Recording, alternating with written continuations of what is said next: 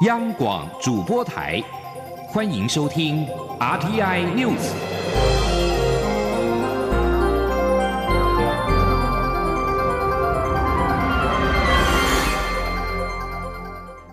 各位好，欢迎收听这节央广主播台提供给您的 T I News，我是陈子华。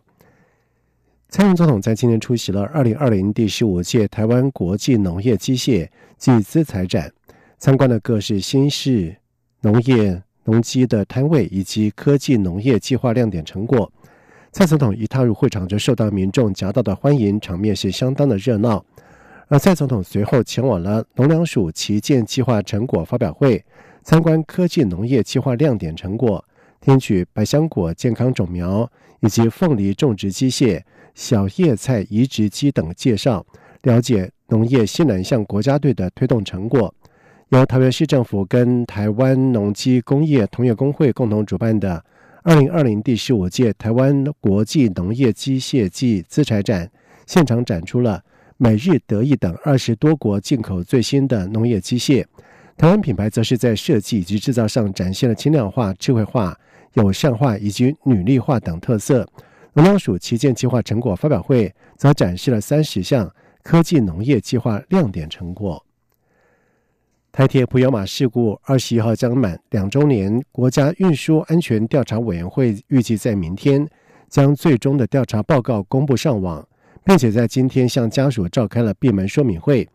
但是在会中却要求家属签保密切结书，还列上了罚则，引来了家属拒签，并且痛批搞小动作。家属并且质疑运安会取消原定的记者会，改采上网公布，是因行政院施压，呼吁应该召开记者会，向全体国人说明最终的报告。记者谢佳欣的报道。二零一八年十月二十一号，台铁普悠马号在宜兰新马站出轨，酿成十八人死亡、两百九十一人轻重伤。当年底公布调查结果后，社会仍有疑虑。立法院在二零一九年三读通过《国家运输安全调查委员会组织法》《运输事故调查法》时，也做出附带决议，要求运安会成立后重新评估调查报告。就在事故将届满两年之际，运安会预计十九号在网上公布最终调查报告，十八号提前向家属说明。然而，运安会却在会中要求家属签署保密切结书，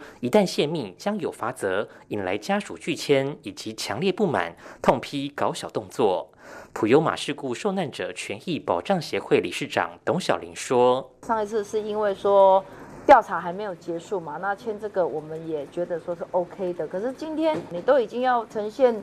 最终调查报告了，那为什么说我们还要签这个保密条款呢？这个是我们比较不理解的原因。然后就呃，我觉得这个有点在搞小动作啦。是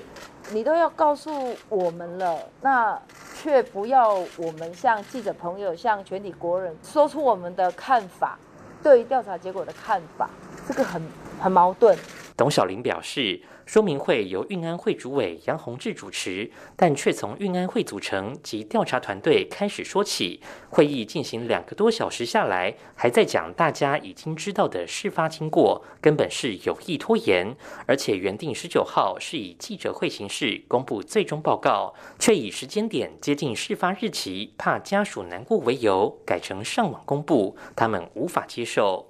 董小玲说：“家属只想知道最终调查结果，质疑运安会是受到行政院施压。”另一位家属林小姐也附和，强调家属已经等了七百二十七天，认为运安会的说法很牵强。两人都呼吁运安会十九号应召开记者会，向国人说明最终报告。中央广播电台记者谢嘉欣采访报道。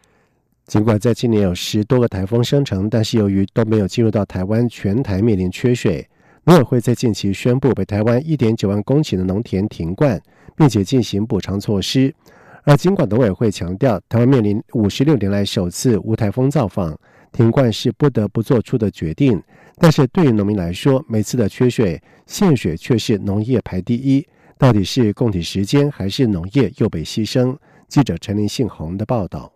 台湾今年面临一九六四年以来首次无台风造访，六至十月上旬各水库及水区降雨量为历史平均值二到六成，水情吃紧。农委会近期宣布，桃竹苗地区一万九千公顷农田将实施停止灌溉，并给予受影响农民最大的照顾。因此，从十七号开始启动补偿措施，到作停灌每公顷新台币十四万元，约高于桃竹苗每位水稻农民可得收入的百分。分之五，尽管有钱可补偿，但目前在金山气作水稻的彩田友善农作执行长杨如门表示，依照水利法第十八条规定的用水标的顺序，家用及公共给水优先，其次依序为农业用水、水利用水、工业用水、水运、其他用途等。但每次限水就是农业首当其冲，对农民而言剥夺感就会很严重。杨如门说。不能说都只有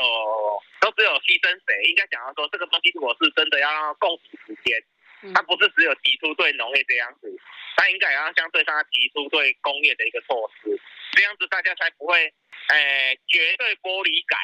跟相对剥离感其实是不一样的。所以你有你你如果相对上你有提出对所谓的那个那个工业的措施的时候，农友心里面的相对的剥离感就不会那么严重。但是如果你没有，都只有限制农业的时候，农友会觉得说啊，普利东可以加贵贵的，他的心情就会比较不好，那绝对玻璃感就会出现。杨如门也表示，这次停止灌溉，虽然政府也给了补助，但农友种植作物除了金钱收入，也成为一种生活方式。现在稻子已经到了开花抽穗的时间，这个时间点停灌，对于农民不是只有钱的问题，而是对土地的情感。毕竟再过几个月就可以收成。不过，农委会主委陈吉仲则表示，这次情况完全和过去不同。毕竟，即使不停灌，将所有民生和工业用水全给农业使使用，农民还是不够。因此，农委会为了农民的收入和生活的安定，才做出这样的决策。中央广播电台记者陈林信鸿报道。金价在今年受到了避险资金的青睐，价格从三月底的低点往上攀升到八月的历史新高，也吸引了不少的年轻人投入国内黄金存折市场。不过，银行也发现，这些年轻的投资人并不是把黄金视为是金融投资分散风险，而是当做股票投资操作。对此，银行也提醒，黄金存折的原始设计是属于保管业务，如果只是为短线赚价差，黄金存折并不是最好的选择。记者陈林信宏的报道。黄金价格今年以来受到 COVID-19 疫情影响，再加上美中关系急动，七月美国政府突如其来要求中方关闭驻休斯顿总领事馆，黄金被视为避险资产，金价不断往上窜升至八月的高点，每盎司两千零七十二美元。不过目前回跌至一千八百五十至一千九百美元价位区间震荡。由于金价波动幅度大，也让国内黄金存折市场交投热络。目前国内除了百分之百公股银行、台湾银行拥有最大黄金存折部位，其他像是中国信托、玉山、元大和富邦等大型银行也都有开设黄金存折。不过，银行也发现，过去黄金存折的买卖年龄层通常较年长，但近几年年轻投资人逐渐增加，而这些年轻投资人不像多数的黄金存折投资人是以分散金融投资风险作为目的，而是把黄金当做股票操作，纯粹只想短线进出获利。但这样的操作方式却让银行摇头。台湾银行贵金属部副理杨田利说：“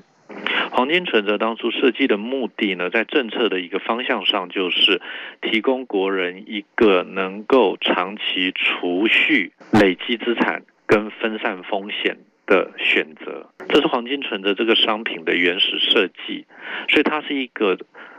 现货商品。那么它并不太，它的设计不太适合那种很短线的进出啦。所以一些短线进出的投资人，他如果纯粹只是为了很短线的进出赚价差，呃，诚实的说，黄金存折不是他最好的选择，他应该去选择一些其他金融性的呃黄金商品。银行也提醒，黄金存折在金融业务的范围是属于保管业务，也就是银行是受托保管人，客户是委托保管人。但不少年轻投资人却想要拿黄金存折当成股票当冲操作，但可能没有想清楚它的金融操作目的和商品间的关系。毕竟以十月十六号的黄金存折牌价来看，银行买入每公克为新台币一千七百四十九元，但卖出为一千七百七十。三元，价差就有百分之一点三五。短期操作赚价差并非好选择。不过，如果是因为资产配置，为了分散风险或是长期累积资产需求，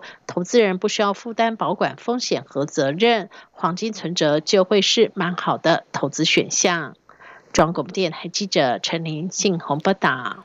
由魏海敏与吴兴国联手演出的经典之作《楼兰女》，在一九九三年在台北国父纪念馆首演的时候，因为手法前卫轰动了一时。在两千零八年又也扮演过一次。二零二一年一月将再次启动北中南三地巡演，让年轻的戏迷有机会亲眼目睹两大巨星再次的登峰对决。记者张昭伦的报道。即使经过多年，再看一次当代传奇剧场当年前卫之作《楼兰女》录影画面。魏海敏跳脱京剧元素的唱腔，还有与吴兴国的精彩对手戏，都还是可以感受得到这出前卫戏曲的魅力。《楼兰女》一九九三年首演时，除了是当时当代传奇剧场的第一出女戏作品，也是林秀伟首出编导与编舞之作，更因为找来许博允谱写融合京剧唱腔与西域民族歌谣，创造独特的音乐美学，还找来叶景天担任服装设计，林克华担任舞台设计，轰动艺文界。二零二一年一月，在新象环境文创与当代传奇剧场的携手合作下，魏海敏与吴兴国将再度重现《楼兰女》经典之作。当年叶景天为《楼兰女》制作的超华丽服饰也将重出江湖亮相。至于神秘的石窟舞台，则改由建筑师罗新华操刀。《楼兰女》改编自希腊著名诗人尤里毕迪斯的《米蒂亚》，讲述楼兰公主美蒂亚因为遭心爱男子劫生遗弃而杀死亲生儿女的悲剧故事。魏海敏笑说：“从现在的角度来看，梅蒂亚不懂得处理感情问题，与杰生对于爱情的看法南辕北辙，两人三观不合，自然无法白头到老。现在演楼兰女，反而可以让观众了解应该如何掌握感情，才不会让对方感受到压力。另外，再次重演，魏海敏也希望能有多一些仪式性的演出，让现在的观众更能感同身受。”魏海敏说：“就是他在这个感情受创。”一直到后来要杀子，每一个过程，每一个环节，都需要非常清晰的那个转换，要非常清楚。我觉得这次我我希望能够把这个部分能够演得更好。对吴兴国而言，洁身一角相当于现代人口中的渣男懦夫，每一次出场就激起美蒂亚的愤怒。不同于他过去演出的都是较为正人君子的角色，饰演洁身反而可以放胆来演。可以很夸张，完全不用在乎旁人的眼光，非常过瘾。中红面台记者周伦台北采访报道。在外电消息方面，以色列在今天派遣代表团前往巴林，准备为正式签署两国建交公报，并且扩大与波斯湾地区的合作。这被视为是美国推动的计划，要作为反伊朗的屏障，也是潜在的经济财富来源。巴林在九月十五号在白宫和以色列达成了关系正常化协议，也是继八月十三号。阿拉伯联合大公国和以色列达成关系正常化协议之后，又一个承认以色列的阿拉伯国家。巴黎和以色列是在美国总统川普的调停之下达成这项外交突破，也在川普争取连任的大选当中为他的外交政策加分。而对巴林这个美国盟邦来说，这是一次更公开就伊朗的立场表达与美国团结的机会。美国总统大选在今天进入倒数十六天，总统川普在十七号马不停蹄的到三个州造势。川普在密西根州摩斯奇冈集会上拿文化战大做文章，他对现场大批欢呼民众说：“民主党想要消灭美国历史，清除美国价值，摧毁美式生活。”而川普也使劲塑造拜登贪腐的形象，再次推销导致自己去年被弹劾的阴谋论。以及《纽约邮报》声称揭露拜登儿子韩特贪腐证据的最新报道，而川普被滥被控滥用职权，企图挖掘拜登丑事，在去年遭到众院弹劾，但是参议院判他无罪。而至低调造势，但是仍在多项民调当中领先的拜登，在十七号则是待在德纳瓦州家中，并且公开没有行程，预计在今天参加参与北卡罗来纳州的竞选活动。以上这节整点新闻由陈子华编辑播报。